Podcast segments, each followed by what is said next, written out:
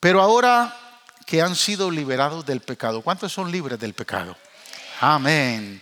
Pero ahora que se han liberado del pecado y se han puesto al servicio de Dios, cosechan la santidad que conduce a la vida eterna. Es decir, que para cosechar la santidad que nos lleva a la vida eterna, hay que ser libres de pecado y hay que servir a Dios. Porque el apóstol es claro. Ustedes que han sido libres del pecado y se han puesto al servicio de Dios, van a cosechar la santidad que los conduce a la vida eterna. Gracias Jesús por darnos este privilegio de poder compartir esta palabra. Oramos para que tu nombre sea exaltado, glorificado en medio de esta palabra, que Señor es útil para redarguir, para hablar a nuestro corazón, para edificarnos, fortalecernos, para bendecirnos, Padre. En el nombre de Jesús. Amén y amén. Sabe que el ser humano, pueden, pueden tomar asiento. El tema que vamos a hablar es cosechando santidad. Ese es el tema que vamos a hablar en los próximos minutos. Pero sabe que el ser humano es uno de los, una, uno de, los, de las creaciones de Dios más impredecibles. Es decir, que usted no sabe realmente qué va a pasar con la persona eh, cuando usted le dice algo, cuando usted, y se da mucho, por ejemplo, en el matrimonio. De momento usted piensa que la persona va a reaccionar de una manera y puede ser que sea otra, la respuesta sea otra. Ahorita mismo yo les estaba mostrando eh, el, hogar y es impredecible. Yo dije, todos van a saltar de alegría, todos van a decir gloria a Dios, pero hubo un silencio, Pastor Lester, ¿no? Entonces, ese silencio es bien difícil de interpretar, porque uno puede pensar y decir, la gente está pensando que el pastor está loco con lo que quiere hacer. ¿verdad? O muchas otras cosas más. El ser humano es impredecible, usted no lo puede medir. No puede medir sus pensamientos, sus reacciones, su conducta, su manera de responder, su manera de reaccionar cuando hablamos, cuando decimos cosas, cuando esperamos una respuesta de algo. El ser humano es bien impredecible, aún por más que lo conozcamos y lo conozcamos de repente, usted dice, ¿y de dónde salió esta persona con esto? Yo que lo conocía tanto, nunca pensé que iba a actuar así. ¿Le ha pasado? Somos impredecibles, hermanos. Todos somos bien impredecibles. Hace unos años atrás comíamos en un buffet con, con mi esposa y observé a una niña que sin pedir permiso ni terminar de comer se levantó y se fue directo, mis amados hermanos, al dispensador de ice cream, del helado. Y me llamó la atención porque cuando regresó traía una taza llena de ice cream, pero se le venía rebalsando por todos lados. Y venía bien contenta. Y entonces, aunque esta niña se levantó sin el permiso de sus padres, aunque no terminó de comer o no había terminado de comer, ella descubrió algo muy importante. Es decir, que aunque fue una pecadora, estaba posicionándose de una gran bendición. Traía su helado. Y no le importó si le iban a regañar, no le importó qué le iban a decir. Ella lo que quería era ir a tomar su helado. Y sabe que de la misma manera, mis amados hermanos, eh, cuando nos damos cuenta de que la gracia de Dios está sobre nosotros, se ubica sobre nosotros, y esa gracia que está bien establecida en la obra que hizo Jesús en la cruz, nosotros también recibimos buenas bendiciones, buenas obras. Nosotros también eh, eh, somos poseedores de muchas cosas maravillosas porque no lo merecemos, porque no se basa en las bendiciones que recibimos por lo bueno que nosotros somos, sino todas las bendiciones que recibimos están basadas en lo que Él hizo en la cruz en lo que Él hizo por nosotros en la cruz del Calvario. O sea que, ¿cuántos se sienten bendecidos en esta mañana? ¿Cuántos se sienten bendecidos de tener una familia, de tener hijos, de tener nietos, de tener una casa, un carrito, de estar en salud, de que usted dijo voy a ir a la iglesia y me siento a la, verdad bien nice? Ayer disfrutamos de una cena de gala súper maravillosa, creo que fue una de las mejores que hemos tenido. Y, y eso, hermanos, no se paga con nada. No hay nadie que pueda pagar eso, excepto lo que ya Cristo hizo en la cruz. O sea, todo lo que recibimos es por gracia. Su gracia sigue fluyendo. Porque la Biblia dice que donde abunda el pecado, sobreabunda la gracia. El apóstol Pablo, cuando empieza hablando de este capítulo, empieza de una manera muy especial. Empieza con una pregunta. En el versículo 1, capítulo 6 del versículo 1 de Romanos, él dice, ¿qué concluiremos? ¿Que vamos a persistir en el pecado porque la gracia abunde? Es decir, si la gracia abunda cuando pecamos, ¿por qué no seguir pecando? Dice el apóstol. ¿Por qué no seguir disfrutando del pecado? Si la Biblia dice que la gracia sobreabunda. Y el apóstol responde esa misma interrogante que él se hace. Y de esta manera, verso 2, de ninguna manera, dice. Nosotros que hemos muerto al pecado, ¿cómo podemos seguir viviendo en él? ¿Cómo podemos insistir en algo que no le agrada a Dios cuando hemos entendido que aunque la gracia sobreabunde, yo no puedo tener el libertinaje o la libertad de hacer con la conducta que definitivamente está desagradando a Dios. Escuche, esta niña, aunque llevaba una gran cantidad de helado en su plato, también cuando yo la vi traía una expresión de mucho miedo, porque sabía que había hecho algo malo. El miedo se reflejaba en su rostro. Y cuando se acercó le dijo, papá, mira, le dijo, mira mi helado. Y mientras lo hacía me sorprendió porque yo vi el dispensador de helado, la manecilla del helado, donde sale el helado, se había quedado trabada. Y el helado estaba cayendo, cayendo, cayendo. ¿Sabe lo que que tanto helado se desperdició ahí. ¿Sabe las consecuencias que tuvo que pagar el padre por ese error de esa niña? Ella disfrutó de ese helado. Pero muchas veces, hermanos, nosotros también nos escabullimos de la mesa de nuestro Padre Celestial. Dejamos a veces tirada la placa del helado y el helado se está desperdiciando y nosotros disfrutando de la bendición que estamos viendo.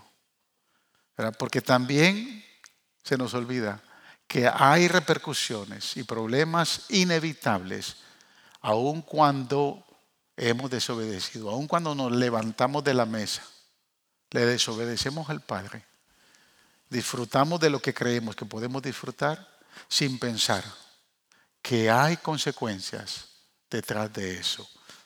Yo solo escuché en esa ocasión que el Padre se enojó tanto pero no hizo mayor cosa porque sabía que tenía que pagar todo ese desastre que su hija había hecho. ¿Qué consecuencias le, dieron a esa niña cuando llegó a casa? No lo sé. ¿Qué consecuencias usted ha tenido que pasar por las desobediencias que ha cometido? Tampoco yo lo sé. Pero yo sí sé que cuando yo he cometido un error y he cometido una falta, no me voy a librar de las consecuencias que van a venir después de lo que tengo que vivir por el error que aunque tal vez haya disfrutado algo, sé que cometí una falta y que voy a ser el, perjudicial de esa falta que cometió. Fíjese que cuando David confesó haber cometido un asesinato por encubrir el pecado con Betsabé, el pecado de adulterio con Betsabé, el profeta Natán se acercó a él. La ventaja cuando leemos el, Salmo 51 es que vemos el quebrantamiento de, de David. David se quebrantó. A David le dolió el pecado que había cometido. Y mire, lo interesante es esto, porque cuando Natán se acerca a David, Natán le dice, David, no te preocupes, no vas a morir. Tu confesión te llevó al perdón instantáneo y completo. No te preocupes, pero el niño que va a nacer va a morir. El niño que engendraste de ese pecado va a morir. Y te voy a decir algo más. No solo ese niño va a morir. En tu descendencia va a haber malestar. Se va a engendrar el odio. Y tus hijos van a sufrir las consecuencias. Más adelante, años después, nosotros nos damos cuenta que cuando Amón violó a su hermana Tamar, Absalón se levantó con ira. Absalón y Tamar eran hijos de la misma madre. Amón era hijo de la primera esposa de David. Absalón se levantó con ira. Y usted conoce la historia. Finalmente termina matando a su hermano. Y después termina él siéndole infiel al padre, traicionando al padre, quedándose en con el reino y posteriormente él haber muerto por el general de David. Las consecuencias fueron graves. Dios perdonó a David. En el momento que pecó lo perdonó. Ahí mismo lo perdonó. Pero detrás de ese pecado, nadie se puede librar de las consecuencias que puedan venir. Pablo advirtió estas palabras en Gálatas capítulo 6, verso 7. Observe, no se engañen, dice Pablo, de Dios nadie se burla. Cada uno cosecha lo que siembra. Es decir, que nosotros o cosechamos santidad o cosechamos consecuencia de pecado. Pero Pablo es claro. Pablo dice, no se engañen de Dios, nadie puede ser burlado. Tal vez no va a ser una muerte física, pero va a ser una muerte espiritual. Cosas pueden quedar en desventaja o posiblemente usted haya cortado mucha bendición generacional para sus hijos y sus descendientes. La, Biblia dice que hay placer en el pecado por un tiempo, pero después viene la destrucción. Y de eso se trata la carta del capítulo 6 de Pablo, cuando quiere alertar a la iglesia acerca de la cosecha del pecado o la cosecha para santidad. Dios desea que nosotros entonces entendamos este concepto bien claro. ¿Qué necesitamos, pastor, para cosechar santidad? ¿Qué necesitamos para no ceder a la tentación?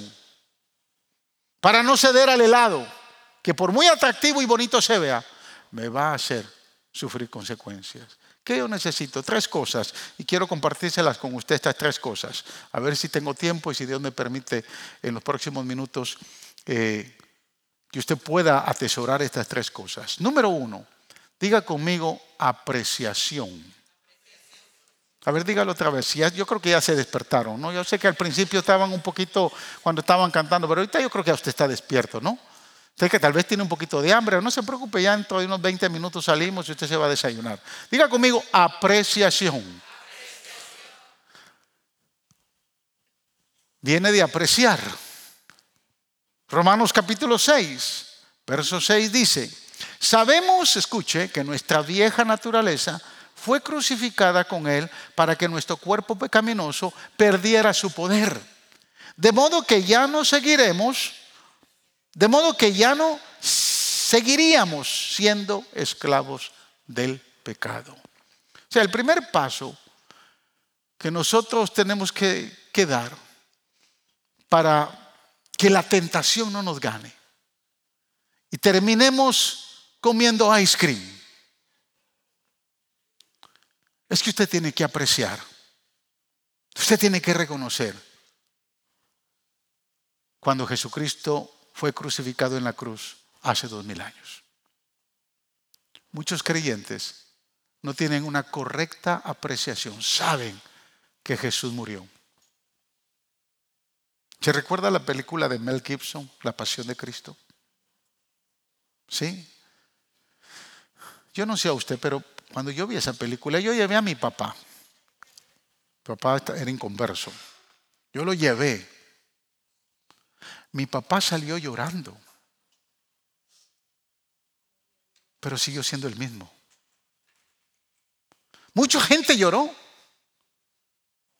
sea, tener una correcta apreciación de lo que Cristo hizo en la cruz hace dos mil años es entender que no solo su sangre fue derramada por nuestra salvación, sino que su cuerpo fue partido por nuestra liberación profeta Isaías declara y dice que por sus heridas fuimos nosotros sanados. Pero antes de eso dice, herido fue por nuestras rebeliones, molido, partido por nuestros pecados. Es decir, que la sangre de Cristo que fue derramada nos limpia de todo pecado. Su sangre tiene el poder para perdonarnos, para limpiarnos. Pero su cuerpo quebrantado en la cruz nos libera de nuestro pecado. Nos libera de nuestra condición. Si algo debemos de apreciar, hermanos, es que cuando Jesucristo fue crucificado, nuestra naturaleza pecaminosa fue crucificada ahí también. O sea, no solo es apreciar y ver, por ejemplo, una película y llorar y ser quebrantados. Tal vez usted lloró. Yo lloré también cuando vi por primera vez esa película. Me quebrantó porque Mel Gibson produce la película de una manera muy bíblica. Él se asesoró. El equipo de Billy Graham asesoró a, Mel Gibson para producir esa película. Entonces, esos detalles fueron importantes. Yo pienso que esa película no se compara realmente a la realidad sucedida hace dos mil años atrás. No obstante, no es nada más tener a un Cristo en un, en un cuadro o en una cadena como lo hacíamos antes en la iglesia tradicional. Es realmente saber qué pasó con nosotros ahí en esa cruz hace dos mil años atrás, cuando el cuerpo de Cristo estaba siendo quebrantado físicamente. Escucha, amados, nuestro cuerpo de pecado estaba siendo quebrantado también ahí en la cruz. Él lo estaba haciendo por usted y por mí. Y usted me preguntará y me dirá, pastor, ¿y cómo puede ser esto? A la verdad yo no tengo una respuesta total, pero he descubierto algo bien interesante. Por fe sé que funciona. Y sé que lo que hizo Cristo en la cruz, cuando quebrantó su cuerpo, también quebranta el mío. Y eso lo creo por fe. ¿Entiende lo que le estoy diciendo? Cada vez que Dios declara una verdad espiritual, Satanás va a tratar la manera de negarlo. Tratará la manera de, de, revertir esa verdad. Pero Pablo es muy claro. La versión Reina Valera, en ese pasaje que leímos, en ese verso que leímos, dice de esta manera, sabiendo esto, escuche, que nuestro viejo hombre fue crucificado juntamente con él para que el cuerpo del pecado sea destruido a fin de que no sirvamos más al pecado. Está ahí, quiero que déjalo ahí, déjalo ahí, Ian. Escuche, quiero que usted note esa palabra destruido, sabiendo esto que nuestro viejo hombre fue crucificado juntamente con él para que el cuerpo del pecado sea destruido. Yo quiero que usted note ese, ese, vocablo, porque esa palabra destruido en griego es catargueo, que significa aniquilado, inactivo o paralizado. Es decir, que nuestra vieja naturaleza pecaminosa, una vez, escuche, que creemos en Jesús, apreciamos lo que Él hizo en la cruz, creemos por fe nuestro cuerpo, nuestro cuerpo de aquí para abajo, queda tetrapléjico. Eso es lo que está diciendo. Queda tetrapléjico queda inmóvil. ¿Inmóvil a qué? Inmóvil al pecado. ¿Inmóvil a qué? Inmóvil a correr al pecado. Eso es lo que está diciendo el apóstol. Por lo tanto, Satanás no tiene poder y autoridad sobre usted. Porque del momento que usted empezó a apreciar por fe lo que Cristo hizo, usted quedó inmóvil. Usted no puede moverse al pecado. Si usted mentía, su boca ya no puede mentir. O mejor dicho, su corazón. Si usted robaba, usted ya no puede extender su mano para robar más. Si usted disfrutaba del adulterio, usted ya no puede tomar a la mujer ajena. Es decir, que esa inmovilidad el Espíritu Santo nos debe de paralizar. Cuando usted aprecia eso, usted dice, usted aprecia lo que Cristo hizo, usted tiene que decirle no al pecado. Usted tiene que decirle no a la tentación. La victoria, hermanos, Es que usted se mantenga o ponga su mirada apreciando al verdadero que murió en la cruz, aquel que entregó su vida hace dos mil años. Y es ahí donde empieza su victoria. Mucha gente, fíjese, yo he escuchado, por ejemplo, mucha gente busca un programa de 12 pasos. El alcohólico tiene que ir a alcohólicos anónimos. Yo me, yo, me, yo me pregunto si realmente la sangre de Cristo tiene el poder o no tiene el poder.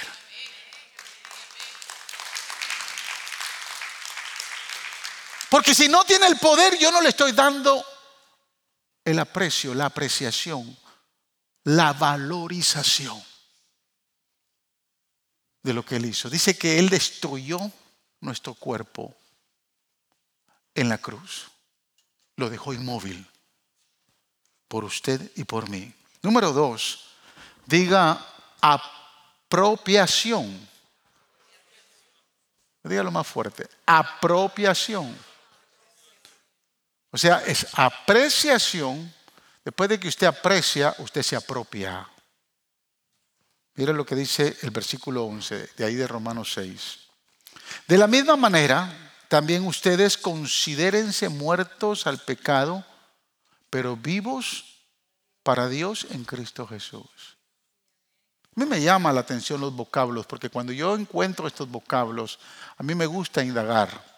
La palabra considérense, de la misma manera también ustedes considérense muertos esa palabra considérese en griego es logisomai, que significa, escuche bien, mire lo que significa, para que usted entienda el verdadero significado cuando dice considérense. Significa sumar las cifras y llegar a una conclusión irrefutable. ¿Cómo así, pastor? No lo entiendo. Considérense muertos. O sea, las cifras se suman a esto. Si realmente es cierto que su naturaleza pecaminosa fue crucificada con Cristo en la cruz, entonces usted ya no es esclavo de ella. Si usted no se apropia de esa verdad, usted nunca se va a considerar muerto. ¿Muerto qué? Muerto al pecado. Seguirá contando todos los días sus debilidades, sus faltas, sus errores, ¿Cuántos tienen ese problema? A ver, levántenme la mano.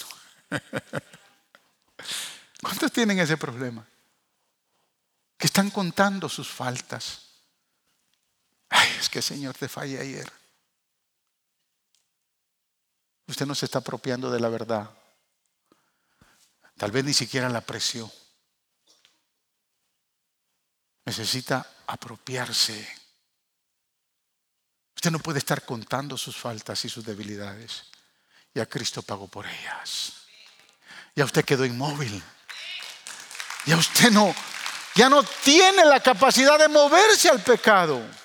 Lo que el apóstol literalmente está diciendo es que usted y yo ya no debemos de contar todas nuestras faltas, todas nuestras debilidades y pecados, sino simplemente creer que la sangre de Jesús ya las limpió. Y si ya las limpió, me basta una vez para ya no volver a pecar. Pero muchas veces la razón de nuestra pobreza y hambre espiritual, hermano, no se debe a que Cristo no haya podido limpiarnos. No, no se debe a eso. Sino es debido a lo que no hemos creído en lo que Él hizo por nosotros. No lo creemos suficiente, no lo hemos apreciado. Y por lo tanto, no, nos podemos apropiar. La, la apropiación significa que Jesús pagó toda la pena, toda la deuda por nosotros, por nuestro pecado, y paralizó nuestra naturaleza pecaminosa. Nos dejó inactivos hacia el pecado. Y por ende, nos apropiamos de esa gran verdad. Por eso es que hay muchos que todavía les cuesta mantenerse firmes, les cuesta orar. Porque su firmeza la están evaluando, no, la están apreciando no a lo que Cristo hizo, la están apreciando a lo que pueden ser capaces de hacer o dejar de hacer. Y por ende, se están apropiando de una verdad personal, pero no se están apropiando de la verdad de lo que Cristo hizo en la cruz por nosotros. Tenemos apreciación, apropiación, y diga conmigo la última, aplicación. Aplicación. Romanos 6:13. Dice el verso, no ofrezcan los miembros de su cuerpo al pecado como instrumentos de injusticia. Al contrario, ofrézcanse más bien a Dios como quienes han vuelto de la muerte a la vida, presentando los miembros de su cuerpo como instrumentos de justicia. Este verso es poderoso, amados. O sea, después de la apreciación y la apropiación viene la aplicación. ¿Le han ofrecido alguna vez un pastel de chocolate bien cremoso? ¿Un cheesecake? Mire, me gustó mucho ayer en la cena de gala porque había comida para tirar. Y realmente muchos de los de acá desperdiciaron. Yo los vi que se sirvieron un solo plato y no regresaron por... Pero cuando vieron el, la mesa de los pasteles, vieron el pastel de chocolate, vieron el cheesecake que había ahí, cogieron por dos, tres, cuatro y lo llevaban. Yo le dije a Linda, vete, coge dos antes que nos quedemos sin nada. Pero la gente iba, llena el plato con el cheesecake. ¿Le, ¿Le han ofrecido alguna vez? A mí no, a mí no mucho, mucho me gusta, hermanos, pero cuando veo un pastel de chocolates, como ayer, tuve que caer en la tentación. Aunque sea la mitad le corté a mi esposa, pero yo tenía que probar ese, ese pastel. Realmente no tengo mucho poder sobre esa tentación aunque no me gustan continuamente los dulces. Pero no tengo mucho poder porque cuando veo pastel, dije, Señor, yo sé que aquí van a haber unas 300 calorías, pero el lunes empezamos con alguna dieta. Así que cuando usted da el mordisco, escúcheme, y seguidamente viene la acusación y el sentimiento de culpa, aparece la depresión y usted dice, no, me tengo que inscribir en un grupo de apoyo. Tengo que ir al gimnasio para bajar esas 300 calorías del mordisco que le di al pastel de chocolate. Tengo que empezar a hacer algo.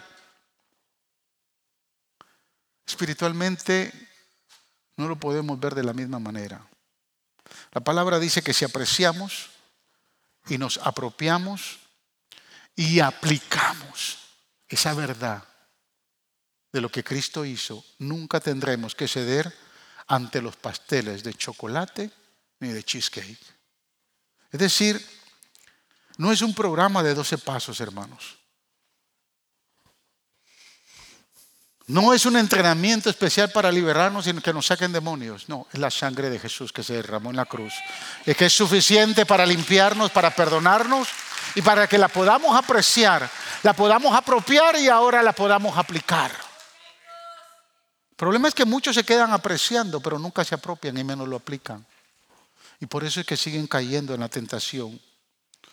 Por eso es que siguen haciendo cosas que al Señor no le agradan. O sea, esa tentación que antes le solía dominarle, que solía tener autoridad sobre su vida, que solía intimidarle y lo tienta para que caiga, es la que va a estar siempre presente ahí. Es lo que su vieja naturaleza de momento resalta y le puede gustar. Y esa tentación dice, dame algo para satisfacerme. Solo una miradita. Solo un pensamiento equivocado. Solo una vez más. Solo una vuelta de ver a la pornografía otra vez. Solo una mentirita. Pero va a estar ahí la tentación. Si usted no ha apreciado, no se ha apropiado, no va a poder aplicarlo. Y va a caer en la tentación. Intente apaciguar con sus propias fuerzas la lujuria, no lo va a poder hacer. Imposible satisfacer la tentación de esa manera, porque va a exigir más, y va a exigir más, y va a exigir más, y va a exigir más. No hace mucho tiempo vino una pareja conmigo. Escúcheme. Y le digo literalmente, no eran de la iglesia, eran de, otra iglesia. Un pastor me lo recomendó. Y el problema era bastante serio porque el problema tenía que ver con las relaciones sexuales de ellos. Y por varias ocasiones, escúcheme lo que le voy a decir, la esposa le había sugerido al esposo que miraran pornografía, porque tal vez de esa manera iban a poder tener una mejor relación.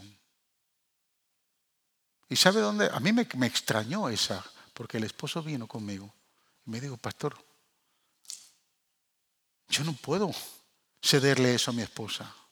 Cualquier, a mí me admiró mucho la actitud de ese pastor, de ese, de ese, de ese, de ese, esposo.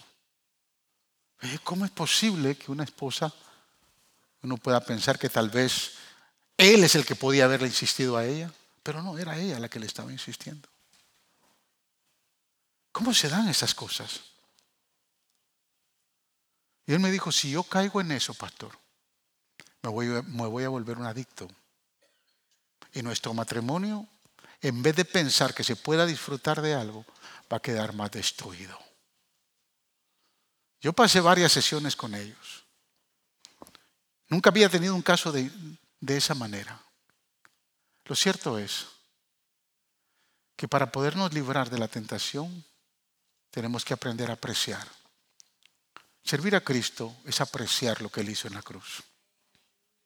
Creer en Jesús es apreciar lo que dice el verso que leímos al principio. Pero ahora que han sido liberados del pecado y se han puesto al servicio de Dios, cosecharán la santidad que conduce a la vida eterna. ¿De qué habla este verso? Y con esto termino habla de los clavos que traspasaron a Jesús en la cruz. Habla de los pies que fueron mutilados. Habla del cuerpo que fue quebrantado. Habla del calvario donde la vieja naturaleza en nosotros, que nos da órdenes, exige ser cubierta. Pero Jesús la paralizó, la destruyó, la paralizó en el Calvario. Habla de lo que dijo el profeta Jeremías, ahí en Jeremías 23, 29. ¿No es acaso mi palabra como fuego y como martillo que pulveriza la roca? Afirma el Señor. Amada iglesia, las luchas sobre la tentación van a continuar. Pero hasta cuando usted no aprecie lo que Jesús hizo en la cruz, no se apropie de esa verdad, usted no va a poder aplicarla. Y entonces cuando eso pase, usted dirá, como Pablo dijo allá en Gálatas capítulo 2, versículo 20, Pablo dijo, con Cristo estoy juntamente crucificado. Y ya no vivo yo, mas vive Cristo en mí. Y lo que ahora vivo en la carne, lo vivo en la fe del Hijo de Dios, el cual me amó y se entregó a sí mismo por mí. Si Pablo dijo, con Cristo estoy juntamente crucificado, y ya no vivo yo porque estoy paralizado, ahora vive Cristo en mí. Si Pablo dijo eso, yo también lo puedo decir. Usted también lo puede decir. Usted también se puede levantar y decir con fuerza, con Cristo estoy juntamente crucificado, porque por fe he apreciado, he valorado la cruz. Con firmeza me he apropiado. Y con la ayuda del Espíritu Santo, hoy yo lo aplico y me alejo del pecado. Entonces cosecharé santidad que me llevará a la vida eterna. Razón tenía el apóstol en Hebreos cuando dijo, seguir la paz y la santidad, sin la cual nadie verá al Señor. Nos queda poco tiempo, iglesia, en esta tierra. Nos queda muy poco tiempo. Aprecie, apropiese y aplique lo que Jesús hizo en la cruz.